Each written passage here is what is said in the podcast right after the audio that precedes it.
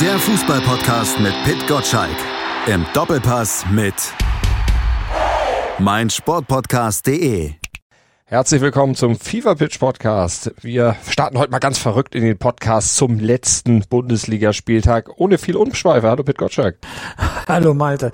Das, das kann ja nur bedeuten, dass du es schnell machen möchtest. Du fährst in Urlaub. So sieht's aus, aber äh, ich nehme mir trotzdem noch Zeit, weil es ist ja quasi unsere Abschiedsfolge, denn auch wir gehen ja in die Sommerpause mit meinem Urlaub. Was hast du denn gelernt aus dieser Saison? Ich habe gelernt, dass die Bayern auf jeden Fall immer Meister werden, ganz egal was sie machen. Die Konkurrenz sorgt dafür, dass sie dann das auch. weiß doch jedes Kind inzwischen, weil die kennen Ja. anderen Meister mehr. Na, man glaubt ja dann doch immer noch mal den Beteuerungen der Konkurrenz, dass sie da sein wollen, wenn die Bayern dann mal schwächeln. Mm, Gut, nächste Saison glaube ich glaube ich nicht mehr. Nein, nein, man kann es nicht glauben. Also es wird ja immer, immer brisanter da oben. Neun Niederlagen Borussia Dortmund. Die Saison heißt jedes vierte Spiel verloren. Und trotzdem Vizemeister. Das ist äh, lächerlich. Möchtest du noch mehr Learnings haben? Äh, Ich habe ich hab ein paar Fragen vorbereitet. Ich mache ein kleines Quiz mit dir. Du fragst um mich, zu das ist wissen, was Neues. Ja, ob du eine Lernkurve in der Saison 21, 22 beschritten hast oder ob ich mich darauf einstellen muss, äh, dann auch in der neuen Saison 22, 23 wieder äh, mit dem ABC bei dir zu beginnen. Ja, dann schieß mal los. Also aus dem Kopf heraus sagen, ne, fangen wir mal mit einer aktuellen Frage an. Von allen 18 Teams in der ersten Liga, welches dieser Teams, es gibt nur ein einziges, hat die letzten, in den letzten fünf Spielen nicht verloren? Das kann ich dir sagen, das ist Union Berlin. Wow, eins, ein Punkt für äh, Malte Asmus. Herzlichen Glückwunsch, ja. Vier Siege, nur ein einziges Unentschieden und damit noch Chancen auf die Europa League. Und das werden wir ja heute noch besprechen, warum der Platz sechs nicht eben für die Conference League, sondern womöglich für die Europa League, ja. Aber wer hat in der Bundesliga nach Kräuter Fürth die meisten Gegentore kassiert? Nach Kräuter Fürth, die haben eine ganze Menge gekriegt. Die hatten, glaube ich, 80 oder so kassiert. Äh, 80 haben die kassiert, ne, so. Ich weiß es nicht genau, aber ich könnte mir jetzt vorstellen, das muss ja einer von da unten sein. Ich tippe mal auf Hertha. Äh, Zweiter Punkt. Oh. Was ist denn heute mit dir los? Also, Wieso heute? Ich ja gar nicht. ja, also, also ich habe mit allem gerechnet, aber nicht damit. Also jetzt, jetzt sind wir, bist du vor der entscheidenden Situation wie an der, an der Torwand äh, im Sportstudio. Ne? Der letzte Schuss kann alles entscheiden. Ähm, erstaunlich ist, dass Borussia Dortmund auch 51 Gegentore hat, also nebenbei, während die Bayern 35 hat und äh, RB Leipzig auch nur 36. Aber Hertha, dann weiß man, wo das Problem liegt bei Hertha. Äh, das ist schon, schon allerhand. Wer ist der unentschieden Meister in der Bundesliga? Die meisten Unentschieden dieser Saison. Ja, ja, ja, ja, ja, ja. Ich habe mal irgendwas von Stuttgart gelesen. Kommt das hin? Ja, das war jetzt eine Fangfrage. Es ist nicht nur Stuttgart, sondern auch Arminia Bielefeld. Ah. Das wird am letzten Spieltag entschieden, wer da die meisten Unentschieden für sich verzeichnen kann. Dahinter dann Eintracht Frankfurt mit elf. Ähm, so, warum unentschieden? An den Unentschieden ein Punkt, Sieg drei Punkte. Und da haben es die Mannschaften vergeigt. Deswegen sind sie da unten so tief drin, weil sie halt zu viele Unentschieden gespielt haben. Man muss es ja ganz einfach nur rechnen. Arminia Bielefeld hat 27 Punkte, VfB Stuttgart hat 30 Punkte und Hertha 33 Punkte. Das heißt, es fehlt jeweils zum nächsten nur ein Sieg. Heißt, zwei Unentschieden in einen Sieg und man hätte weniger Sorgen vor dem letzten Oh. Bundesligaspieltag. Das ist nachher eine Ursache drin. Ne? Da stimmt überall was nicht in den Vereinen oder in den Mannschaften.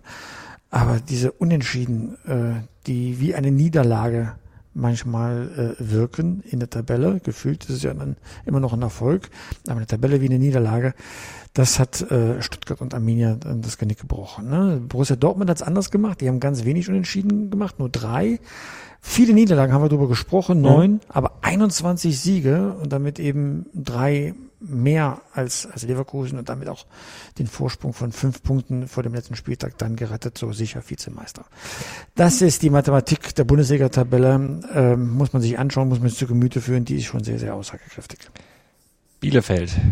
Auf Platz 17, ja, quasi dann schon abgestiegen. Wir müssen uns wohl von denen verabschieden. Wir müssen uns von Stuttgart oder Hertha zumindest in die Relegation verabschieden. Überhaupt, Abschied ist eigentlich so, ja, das Schlagwort dann über dieser heutigen Podcast-Ausgabe. Weißt du, was für ein Lied zu der Podcast-Ausgabe gut passen würde? Ja, sag mal. Von Roger Whittaker.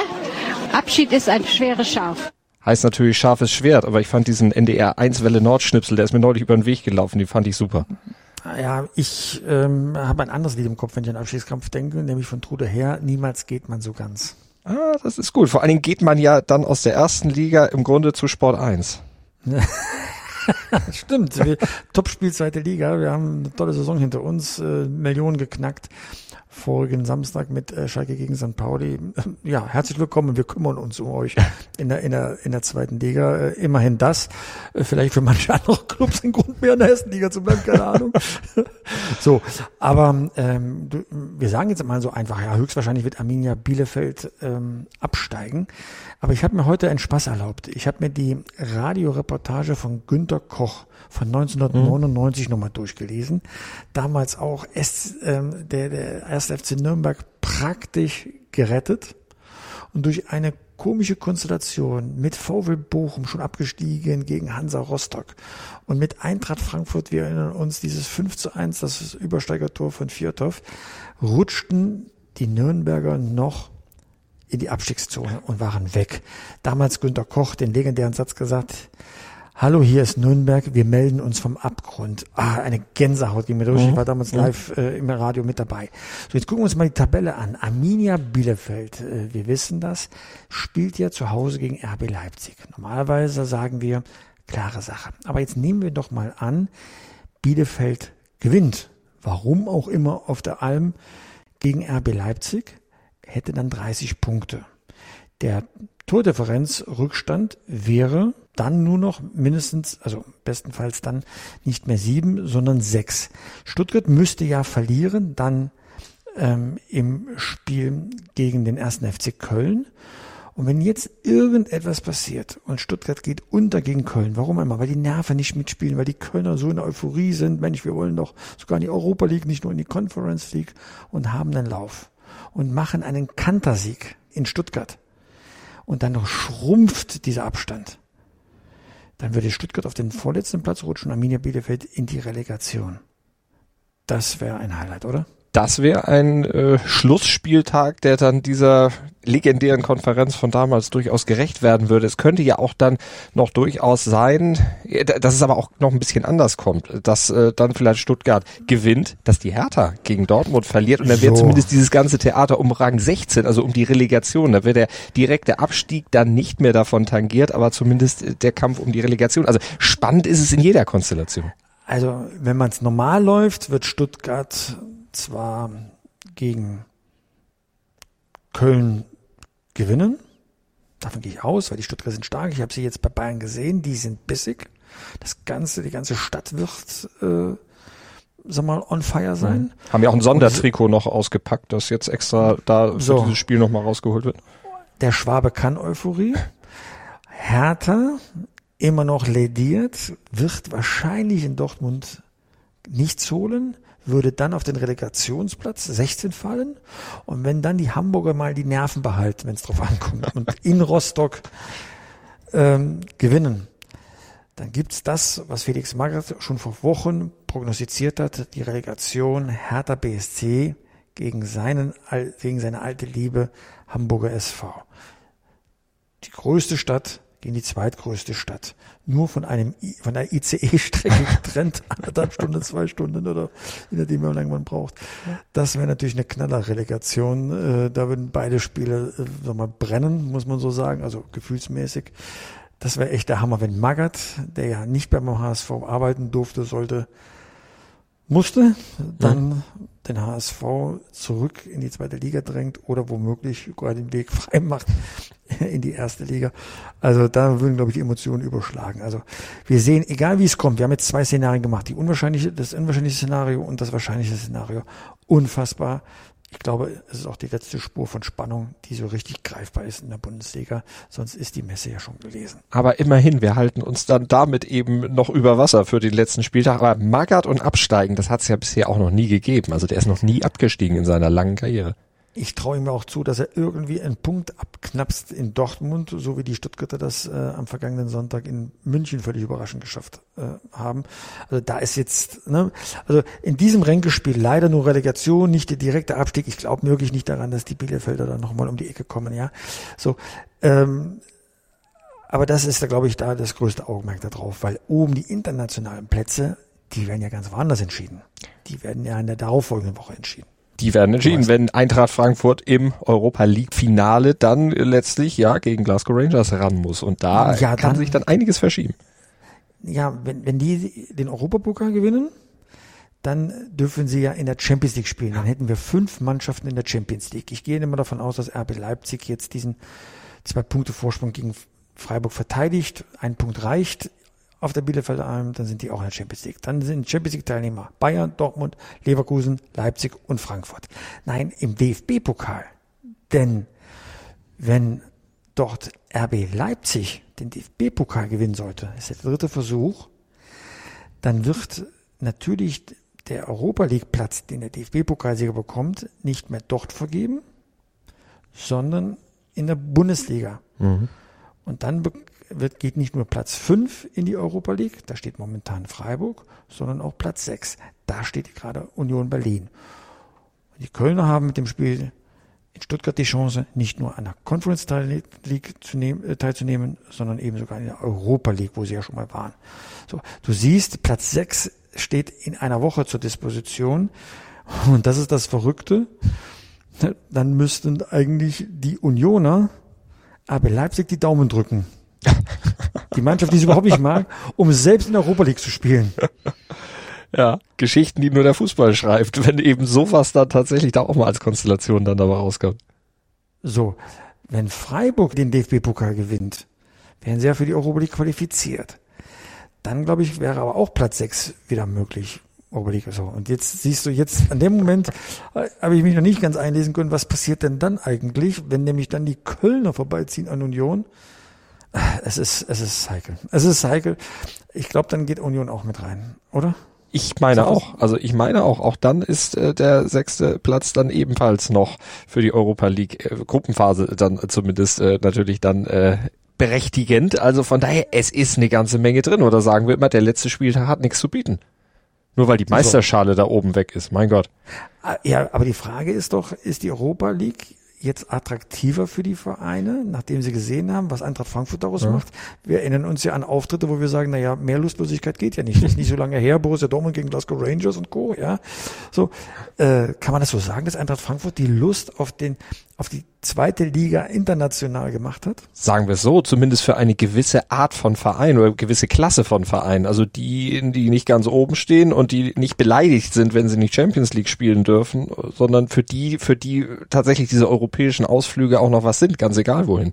Ich äh, freue mich auf jeden Fall, wenn Eintracht Frankfurt diesen Pokal holt, das erste Mal nach 25 Jahren, damals Schalke 1997, alle wissen es ja seit dem vergangenen Wochenende wieder, ähm, dann nach Frankfurt, fünf Plätze in der Champions League, damit wird viel, viel Geld in die Bundesliga reingespült, das tut gut. Und wenn Eintracht Frankfurt sich richtig schlau anstellt, und das glaube ich, so wie ich die Frankfurter kennengelernt habe, dann ist, kann das ein Startschuss sein für so einen Verein, die dritte Kraft in Deutschland zu werden. Weil was die an Fanbase mitbringen, an, an Substanz, ich habe die Geschäftsstelle gesehen, die neue, am äh, ähm, einfach fantastisch, ja. Und äh, du bist in einer unglaublich reichen Stadt. Das Stadion heißt ja schon Deutsche Bank Arena, ja. So, da, da, da kannst du so viel draus machen. Und ich habe mich deswegen ein bisschen mehr mit Frankfurt beschäftigt, weil wir auch den Doppelpass im Zeichen von Eintracht Frankfurt stellen werden am Sonntag. Alex Meyer ist zu Gast. Ähm, weil vor zehn Jahren sah das noch ganz anders aus. Da war die Fanbase unzufrieden, man gab Streit und Strafen, äh, Relegation, Abstiegskampf. Frankfurt hat echt die Kehrseite erlebt.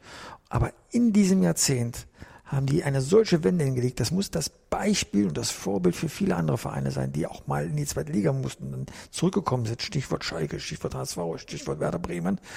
Frankfurt hat's vorgemacht. Und wenn die jetzt auch noch in die Champions League kommen, dann ist das die Krönung. Sie haben dann noch mehr einen Port äh, im Regal stehen, DFB-Pokal. Haben sie in der Zwischenzeit schon geholt. Ähm, dann kann das der Startschuss zu etwas ganz Großem sein. Da guckt auch keiner mehr darauf, dass sie gerade auf Platz 12 in der Bundesliga liegen, sondern dann haben sie so viel Geld und wenn sie das klug anlegen, dann kann sie wirklich etwas draus machen. Und, und die Bundesliga profitiert auch davon, wir haben es ja gesagt. Ähm, wenn so viel Geld dann reinkommt in den Umlauf, in den Kreis, dann wird Europa uns ganz neu kennenlernen. Aber erinnern wir uns mal an die 90er Jahre, da wo Eintracht Frankfurt auch mal eine der ersten Kräfte in Deutschland war. Nicht erster, nicht zweiter, aber eben auch so im, im Rahmen dritter, vierter, damals Klaus Toppmöller, die verpasste Meisterschaft, wo es dann danach aber ziemlich schnell, ziemlich bergab ging, wo dieses ganze Potenzial, was da war, äh, überhaupt nicht genutzt wurde. Äh, absolut, ja, aber es sind jetzt andere Leute da ähm, am Ruder, mit Axel Hellmann als Vorstandssprecher, mit Markus Kröcher als äh, sag mal, Sportchef mit einem Trainer, sehr progressiven Trainer Oliver Glasner. Mit, äh, ne, die haben jetzt eine Häutung hinter sich. Ne? Sie haben ja den DFB-Pokal geholt unter Nico ähm, Kovac. Mhm.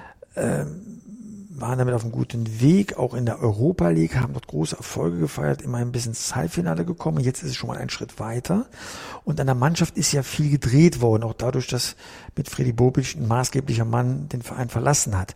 Und sie haben trotz dieser Häutung weiterhin positive Signale senden können. Das heißt, dieser Verein ist stressfest.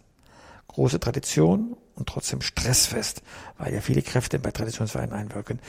Das heißt, du hast genug Substanz da, du hast nicht nur in Beine, sondern auch in Steine investiert. Und das ist etwas, ähm, das macht mich ziemlich zuversichtlich, was mhm. Eintracht Frankfurt betrifft, dass da etwas, etwas passiert, das etwas größer sein kann als nur, sag mal, One-Hit-Wonder. Ähm, dass man aufpassen muss, ja, aber ich habe nun Axel Hellmann ja in der Zwischenzeit äh, sehr gut kennenlernen können. Der Mann kann rechnen und Kröche arbeitet im Stillen und bringt gute Leute hervor. Natürlich, du wirst nicht auf Dauer nur von internationalem Erfolg leben können. Ne? Deswegen haben sie ein bisschen Glück gehabt, die Saison. Sag mal, die Schattenseite wäre ja, wenn sie jetzt diesen Pokal nicht gewinnen, dann können sie nur für sich verbuchen, dass sie eine Runde weitergekommen sind als damals im, äh, in der Europa League und haben eine Durchschnittssaison in der, in der Bundesliga hinter sich und sind international überhaupt nicht vertreten. Dann wäre es echt eine Murksaison. Also du siehst, wie viel von diesem Spiel am 18. Mai abhängt. Das ist echt total spannend, ähm, weil das eine Weggabelung ist für Eintracht Frankfurt. Gewinnen also. sie, kann es der Startschuss sein. Verlieren sie, dann müssen sie mit dieser Enttäuschung erstmal klar werden. Dann, glaube ich, sind die Probleme äh, noch viel grundsätzlicher in diesem Verein ähm, die, zu verkraften. Das ist jetzt aber ganz schön viel Druck, äh, den du da den Frankfurtern auflädst, die ja eigentlich auch durch diese Europa League gekommen waren, weil ja sie diesen Druck nicht hatten, denn wer hätte erwartet, dass die zum Beispiel gegen Barcelona gewinnen? Absolut, absolut, aber den Druck mache ich nicht, sondern das werden die schon selbst so genau analysieren. Dann hast du eine Riesenparty gemacht und du leidest unter dem äh, Kater, den du am nächsten Tag erlebst. Und dann wird Katerstimmung sein. Und mhm. dann ist die Frage, wann bist du wieder fit um dir neue Ziele zu stecken und sie erreichen zu können. Das würde ja dann im Fall eines Misserfolgs. Aber ich denke ja positiv, wenn du jetzt diese Party dann nicht nur feierst, sondern den letzten Schritt, der dir jetzt noch fehlt, zu einem historischen Schritt für den Verein, wenn du den jetzt auch noch erledigst, dann hast du echt ähm, wirklich einen Schlagstoß ge gehört für etwas ganz Großes. So, und darum geht's ja manchmal, diese Schlüsselmomente in einem Verein, äh, Atletico Madrid leidet immer noch darunter, dass sie die Champions League Finals mhm. verloren mhm. haben, während der andere Verein Real Madrid noch nie ein Champions League Finale verloren hat. So. Und deswegen bleibt Atletico immer die kleine Schwester von Real Madrid, obwohl sie ziemlich erfolgreich sind, wenn man das so vergleicht, ja. Aber es hat immer das ganz Große gefehlt. Und das war schon seit den 70er Jahren, wo sie das Champions League Finale, damals Europapokal der Landesmeisterfinale, gegen Bayern München verloren haben in mhm. letzter Sekunde. Ne? So sollte Eintracht Frankfurt diesen Turnaround schaffen, wäre es ja auch, um beim Thema unseres Podcasts zu bleiben, Abschied, die, die Ab, der Abschied von der launischen Diva.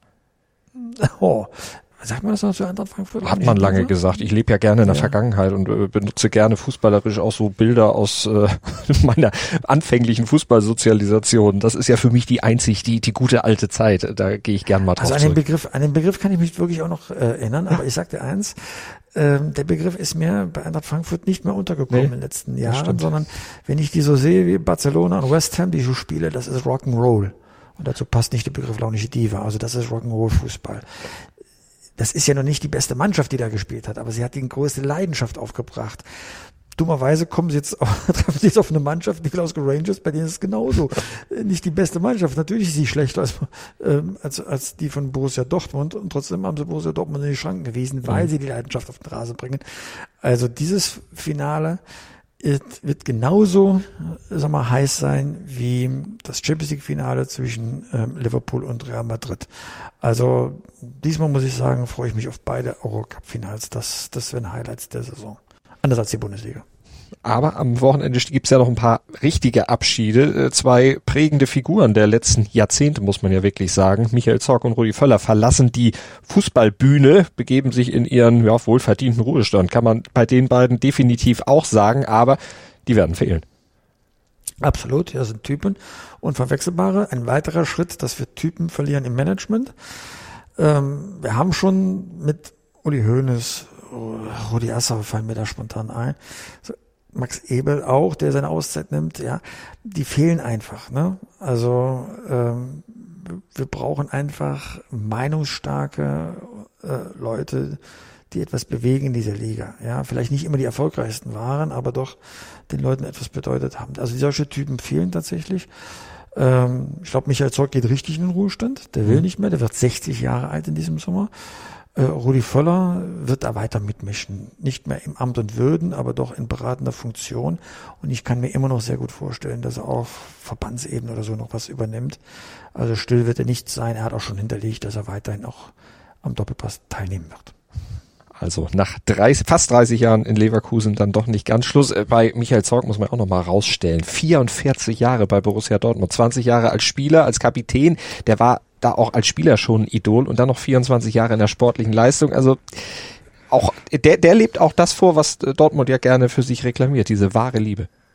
Absolut, absolut. Ich habe ihn ja als Spieler noch erlebt in Borussia Dortmund, damals, als man erstmals wieder deutscher Meister wurde, 95 und 96. Ich war dabei beim Champions League Finale von Borussia Dortmund, damals im Münchner Olympiastadion. Er war nicht in der Startmannschaft, kam aber rein und Matthias Sammer hat ihm auch den Pokal überlassen, mhm. dass er dann als Kapitän ihn in Empfang nehmen durfte. Also der Mann hat sowohl als Spieler als auch als Manager eine einzigartige Karriere hingelegt durch alle Höhen und Tiefen. Vergessen wir nicht die fast Insolvenz von Borussia Dortmund. Oder auf diesem Trümmerhaufen durftest du dann äh, eine neue Mannschaft aufbauen, die dann dazu führte, dass du 2011 und 12 dann wieder deutscher Meister wurdest. Also sowas muss man erstmal hinkriegen. Champions League Finalteilnahme 2013 äh, ja, hat viel mit Klopp zu tun, hat viel mit Aki Watzke zu tun, aber eben auch viel mit Michael mhm. Zorg. Und hier ist der Generationswechsel äh, vollzogen. Sebastian Kehl macht einen sehr guten Eindruck. Die neue Mannschaft, auch die Innenverteidigung mit äh, Schlotterbeck und äh, Süle, das sind schon seine äh, Transfers. Adeyemi hat diese Woche unterschrieben. Es wird noch ein Mittelstürmer kommen. Äh, äh, Haller, sage ich fast. Oler. Klingt mhm. ja fast wie Hol Holland. Äh, insofern so äh, kann, man, kann, man, kann man phonetisch sag mal, äh, äh, im selben bleiben. Man braucht noch ein paar Buchstaben, um Trikot zu ändern.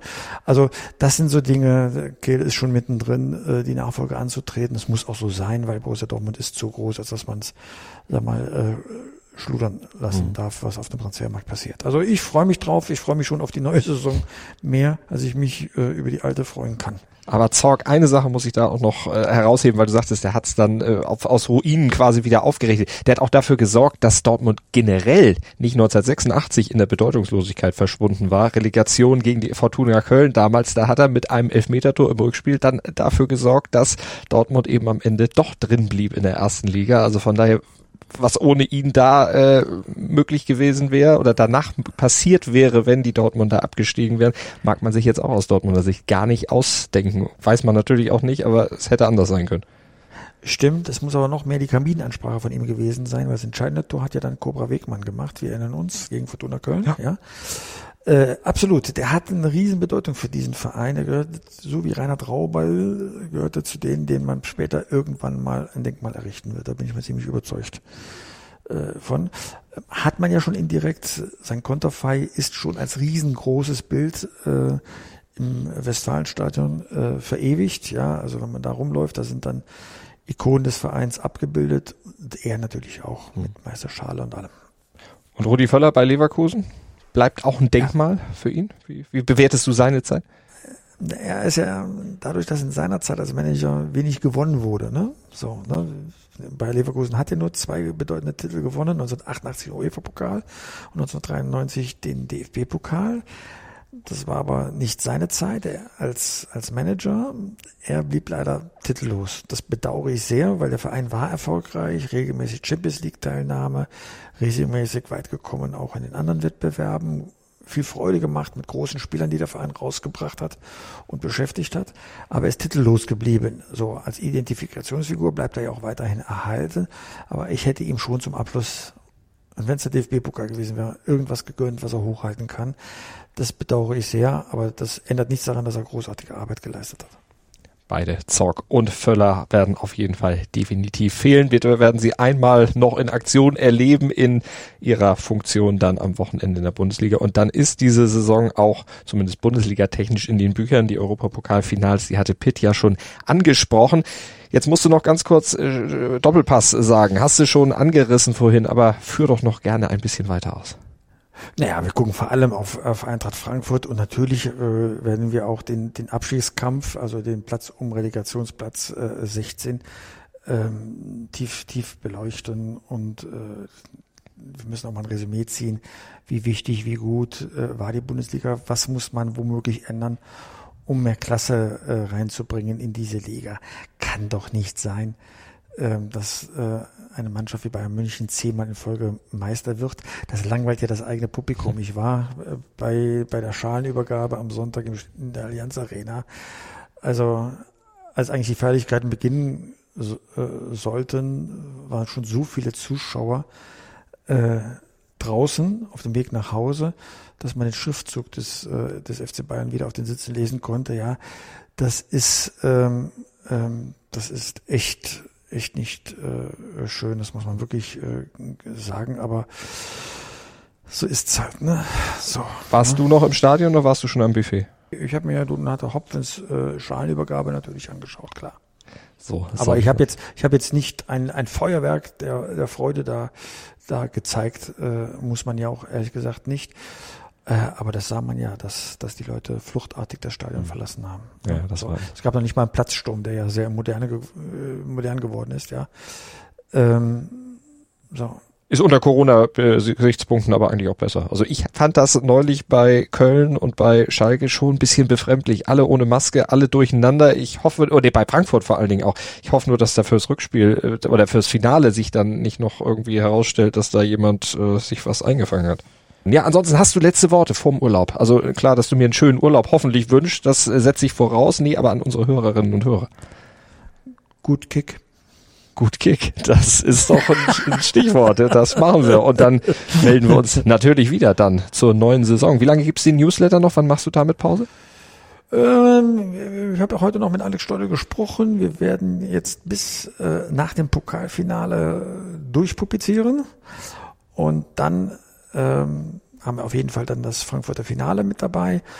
Und dann äh, machen wir das eventbezogen. Dann, mhm. Also wenn die Relegationsspiele sind oder das Champions League Finale, und dann gucken wir uns das an, ob es da was zu kommentieren gibt. Und dann werden wir punktuell dann morgens im E-Mail-Fach eures Vertrauens dann erscheinen. 6.10 Uhr, newsletter.pitgottschalk.de. Da könnt ihr ihn dann abonnieren und dann verpasst ihr definitiv keine Ausgabe. Das war's vom Fever Pitch Podcast für diese Saison. In der nächsten melden wir uns dann wieder. Bis dahin bleibt uns gewogen, abonniert uns, liked uns und macht mit diesem Podcast, was man auch mit anderen guten Podcasts macht, empfehlt ihn weiter. Dann können wir ihn auch weiter hören und die Newsletter solltet ihr sowieso weiter empfehlen und mein Sportpodcast.de und Sport1 sowieso. Von daher schön schöne ja, podcastfreie Zeit, Pitt. Bis dann. Ciao, ciao. Fever Pitch, der Fußballpodcast mit Pitt Gottschalk. Im Doppelpass mit meinsportpodcast.de. Stand jetzt. Die aktuellsten Sportnews in 90 Sekunden plus Nachspielzeit. Leverkusen macht den nächsten Schritt in Richtung Meisterschaft. In Hoffenheim, da träumen sie nicht mehr ganz leise von Europa und die Augsburger Panther, die können sportlich den DEL-Abstieg nicht mehr verhindern. Der 2 zu 0 Sieg im Derby gegen Köln war glanzlos, aber ganz ehrlich, wen interessiert das schon, wenn am Ende tatsächlich die erste Meisterschaft für Bayer Leverkusen rausspringen würde? Mit Geduld und ganz kühlem Kopf blieben die Leverkusener jetzt auch im 34. Pflichtspiel in Folge ungeschlagen und bauten damit den Vorsprung auf Bayern auf 10 Punkte aus, da nur noch 10 Spiele zu absolvieren sind und die Münchner alles andere als gefestigt auftreten stand jetzt, dürfte am Titelgewinn kaum noch zu ruckeln sein, auch wenn man sich in Leverkusen immer noch ein Understatement übt. Offener ist dagegen die Frage, ob die TSG Hoffenheim in der neuen Saison europäisch spielen darf. Nach dem 2 zu 1 Sieg gegen Werder sieht es damit aber gar nicht so schlecht aus. Stand jetzt sind die Hoffenheimer Siebter und haben damit beste Chancen drauf. Und Maximilian Bayer, der hat zudem noch beste Chancen mit der DFB-Auswahl zur EM zu fahren. Zwei Doppelpacks innerhalb von neun Tagen sind auf jeden Fall mal ein ziemlich eindrucksvolles Bewerbungsschreiben für Julian Nagelsmann. Zwölf Saisontore stand jetzt stolze Bilanz und so viele deutsche Mittelstürmer auf diesem Level gibt's ja auch nicht gerade. Und damit zum Eishockey. Rein sportlich sind die Augsburger Panther nicht mehr zu retten. Den sportlichen Klassenerhalt in der DEL können sie nach der 1 zu 3 Niederlage gegen die DEG nicht mehr schaffen, aber sie können noch hoffen, dass sie trotzdem drin bleiben dürfen, denn sie müssen nur in die DEL 2 runter, wenn die Kassel Huskies und die Krefeld Pinguine Meister würden. Das sind nämlich die einzigen beiden Zweitligisten, die eine DEL-Lizenz beantragt haben. Letztes Jahr blieben die Panther auch nur drin, weil die aufstiegsberechtigten Teams patzten.